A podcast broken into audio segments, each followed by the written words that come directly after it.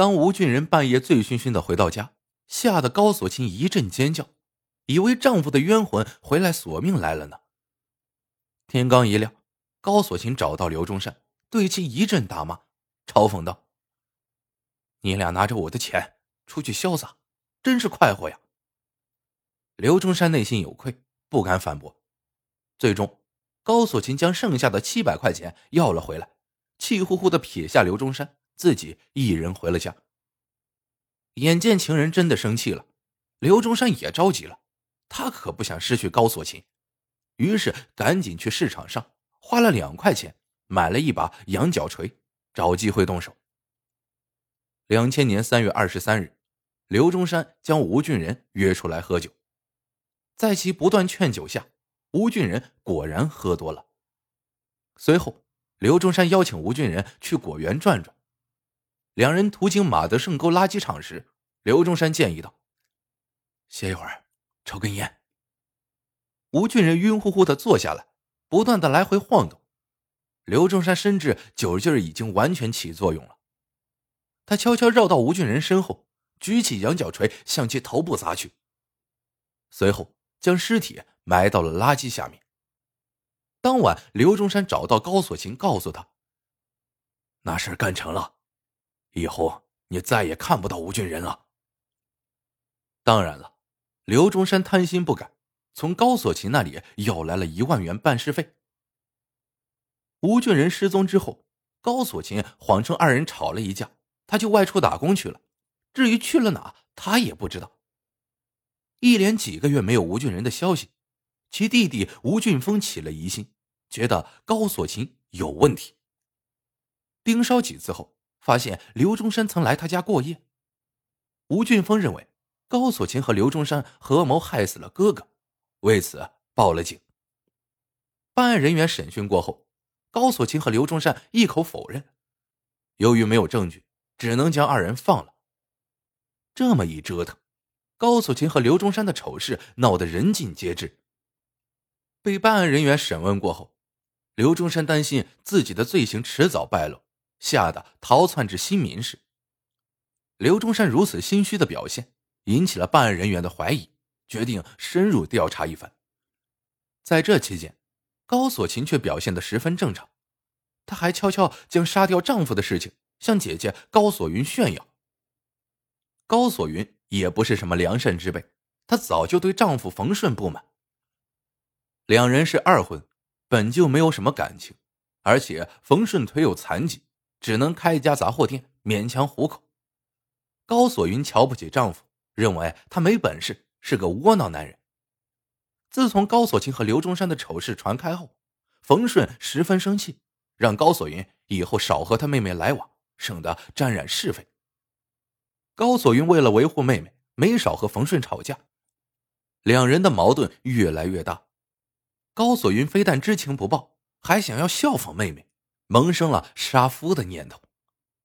他找到妹妹说道：“你帮我杀了你姐夫吧。”高锁琴没有拒绝姐姐的请求，他带着高锁云来到了新民市，找到刘中山商量杀掉冯顺一事。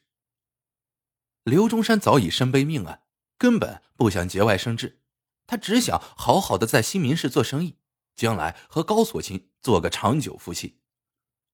然而高锁琴在一旁不断劝说，刘中山碍于情人的面子，只能勉强答应了下来。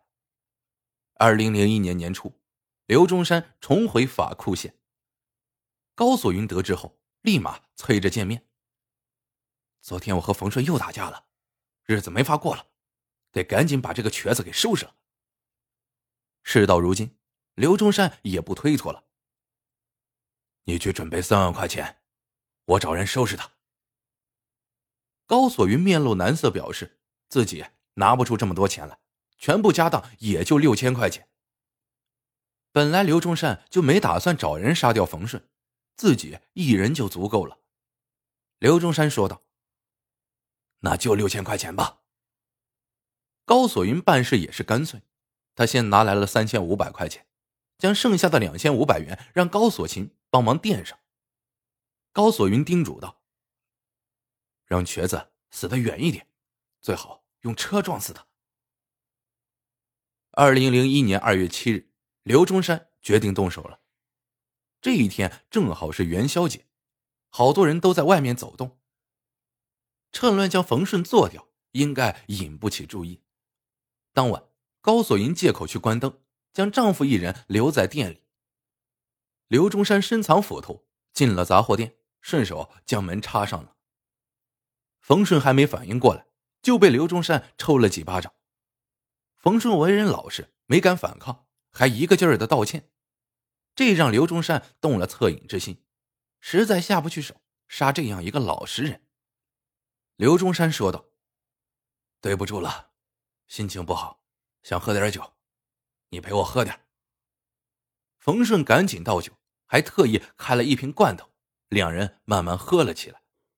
最终，刘中山没有动手，他离开后将斧头柄踹断，拿给高锁琴看。这小子命大，请的那人把斧头弄断了，这事儿没办成。高锁琴见状。也没有深究，只是让刘中山把钱退给姐姐。刘中山偷偷回到法库县的事情，终于被办案人员发现了。经过严密部署，成功将其抓捕。